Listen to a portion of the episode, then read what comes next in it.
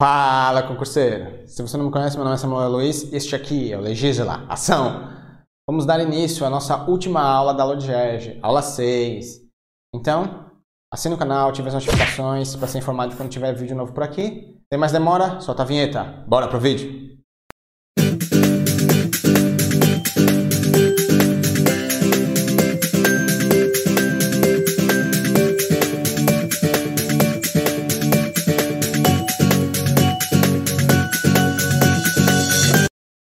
Concurso Tribunal de Justiça do Estado do Rio de Janeiro. Aula 6, Lodgerge, última aula. Tópicos da aula de hoje. Vamos continuar com a composição dos, dos, órgãos da Justiça da primeira instância. Dos Conselhos da Justiça Militar, dos Juizados de Violência Doméstica e Familiar contra a Mulher, do Juizado Torcedor e Grandes Eventos, dos Juizados Especiais, turmas recursais, do Juiz de Paz e as disposições finais e transitórias. Então, vamos iniciar pelos Conselhos da Justiça Militar, que a Constituição vai nos dizer a lei estadual poderá criar, mediante proposta do Tribunal de Justiça, a Justiça Militar Estadual, constituída em primeiro grau pelo juiz de direito e pelos Conselhos da Justiça, e em segundo grau pelo próprio Tribunal de Justiça ou Tribunal de Justiça Militar, nos estados em que o efetivo for superior a 20 mil integrantes. a Constituição está dispondo aqui que os estados poderão criar, por proposta do Tribunal de Justiça, a Justiça Militar Estadual. Aí, na primeira instância, vai ser constituída pelo juiz de direito e pelos conselhos da Justiça Militar e no segundo grau, pelo Tribunal de Justiça ou Tribunal de Justiça Militar, quando o efetivo for superior a 20 mil integrantes. Mas isso não é obrigatoriedade, não. Eles vão poder instalar ou não. Né? No estado do Rio de Janeiro, a PM tem por volta de 40 mil agentes. Eles poderiam ter criado o Tribunal de Justiça Militar, mas optaram por não fazê-lo. Então, o Tribunal de Justiça do Rio de Janeiro é a segunda instância da Justiça Militar no Estado. Continuando. Compete ao juiz de direito do juízo militar processar e julgar singularmente crimes militares contra civis e as ações judiciais contra atos disciplinares militares, cabendo ao Conselho, sob a presidência do juiz de direito, os demais crimes militares. Por que disso?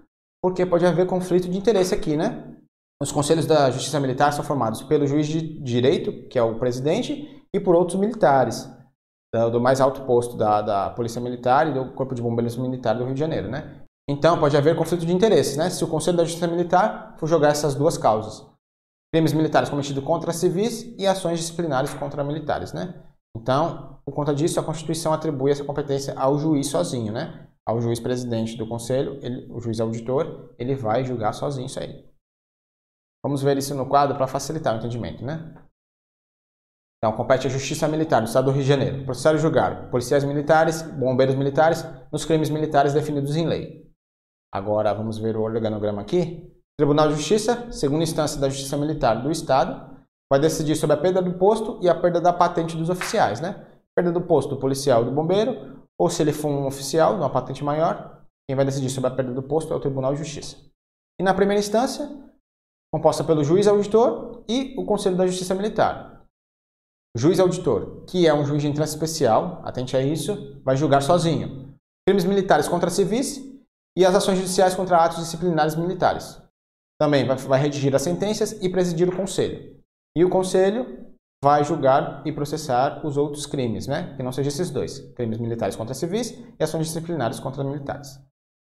Então, vamos prosseguir nosso estudo. Outro órgão: dos juizados de violência doméstica familiar contra a mulher, que compete a eles as causas descritas em lei específica. Um exemplo: Lei Maria da Penha. Também compete a ele a execução penal de suas sentenças e acordos. Mas aqui é um adendo importante. Execução penal de pena de multa, pena restritiva de direitos, sursis e medida de segurança não detentivas.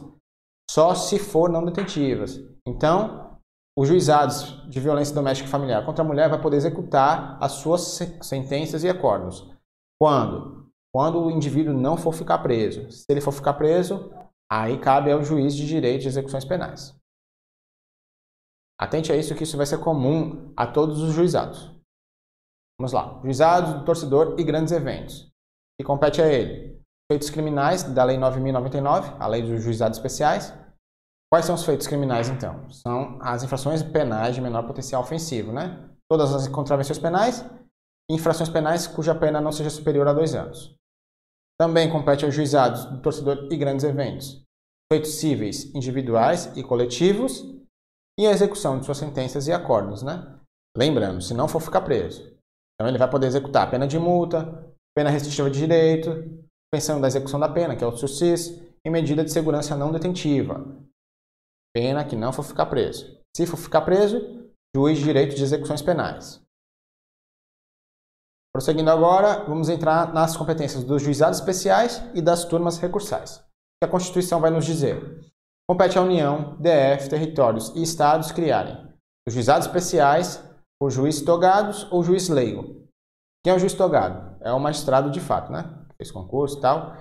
E o juiz leigo? O juiz leigo é o advogado com mais de 5 anos de experiência. Né? Isso é o que diz a Lei 9.099. Ele vai fazer um concurso por um prazo certo e vai auxiliar o juiz togado. Né? Compete aos juizados especiais a conciliação, julgamento e a execução. Causas cíveis de menor complexidade, infrações penais de menor potencial ofensivo. Mediante processo oral e sumaríssimo. Por quê? Porque os juizados eles prezam pela celeridade, né? Então o processo tem que ser rápido. Então não pode ficar escrevendo muito e debatendo muito. Então, processo oral, verbal e sumaríssimo, né? Tudo vai ser decidido na, na hora.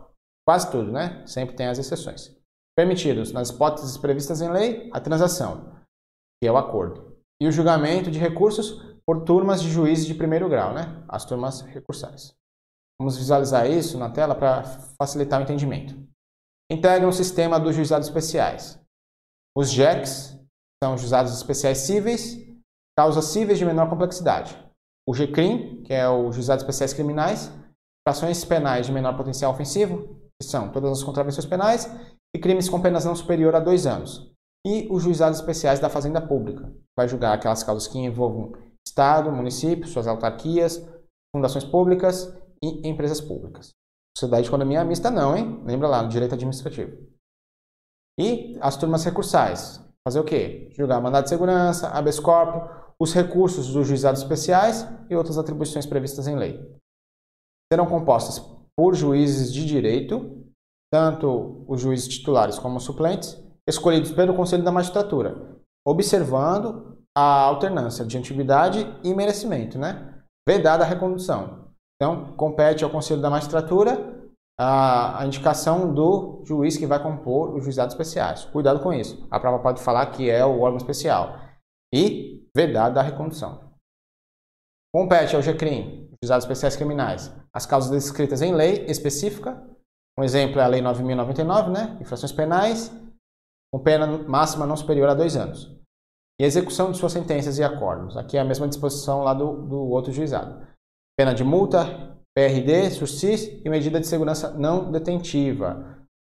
Lembrando, não detentiva.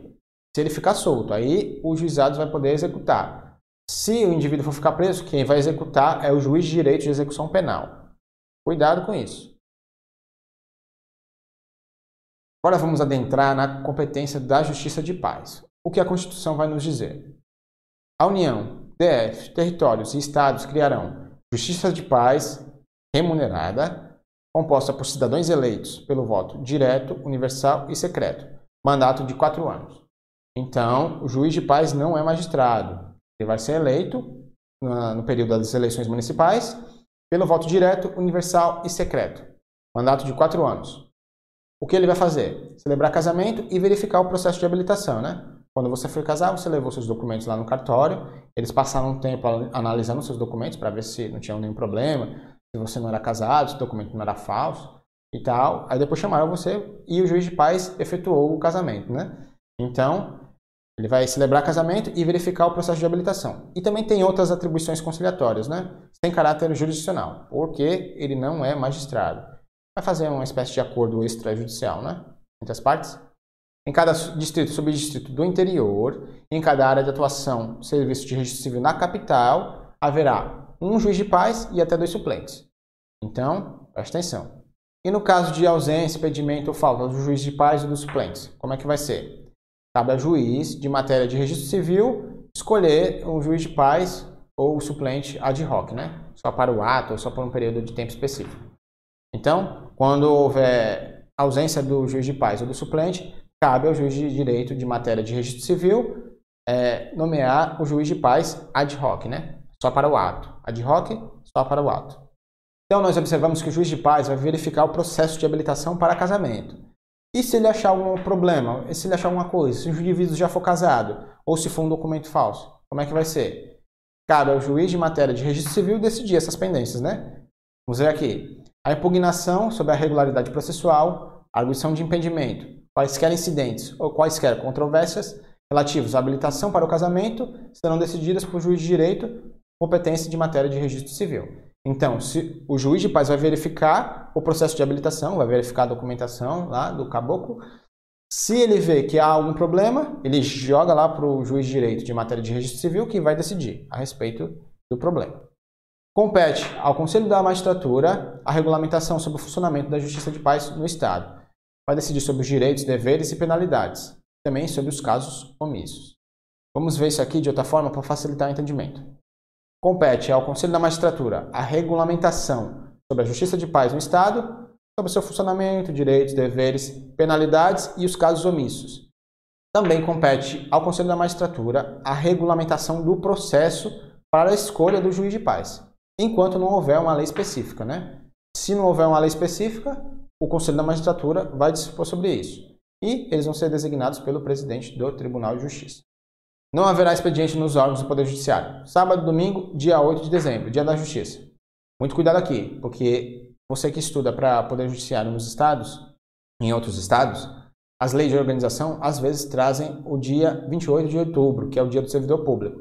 Então, o CESP pode querer trocar aqui para pegar você na prova.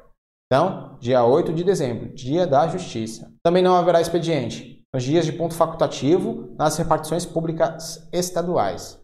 Então, quando o Estado declarar que não vai que é ponto facultativo no Estado, não vai haver expediente. Segunda, terça, quarta de Carnaval, quinta, sexta da Semana Santa, feriados nacionais, estaduais e municipais na sede da respectiva comarca. Atente a isso, essas observações do final, né? E é aqui que a banca vai pegar você. Os prazos processuais serão suspensos entre 20 de dezembro e 20 de janeiro. Isso aqui também vai estar disposto lá no Código de Processo Civil, né?